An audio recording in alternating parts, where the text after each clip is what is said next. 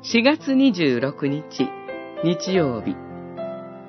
私たちの心を燃やす、主イエス。ルカによる福音書24章13節から35節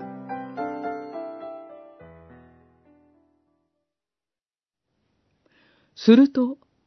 二人の目が開け、イエスだと分かったが、その姿は見えなくなった。二人は、道で話しておられるとき、また聖書を説明してくださったとき、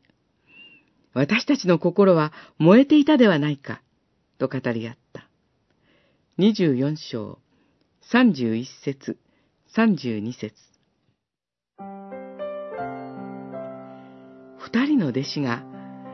エルサレムからエマオという村へ向かって歩いていると、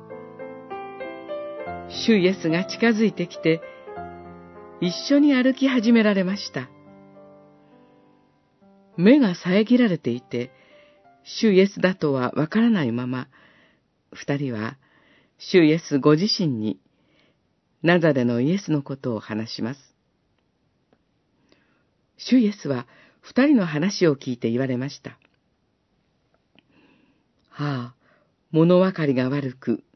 心が鈍く、預言者たちの言ったことすべてを信じられない者たち。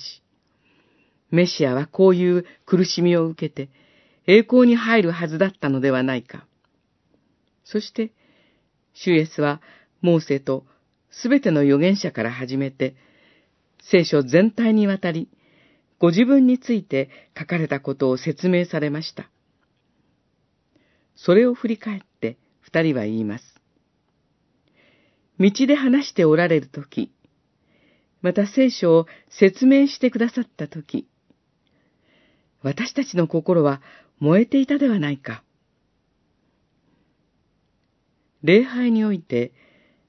聖書が解き明かされ、主イエスについて語られるとき、私たちも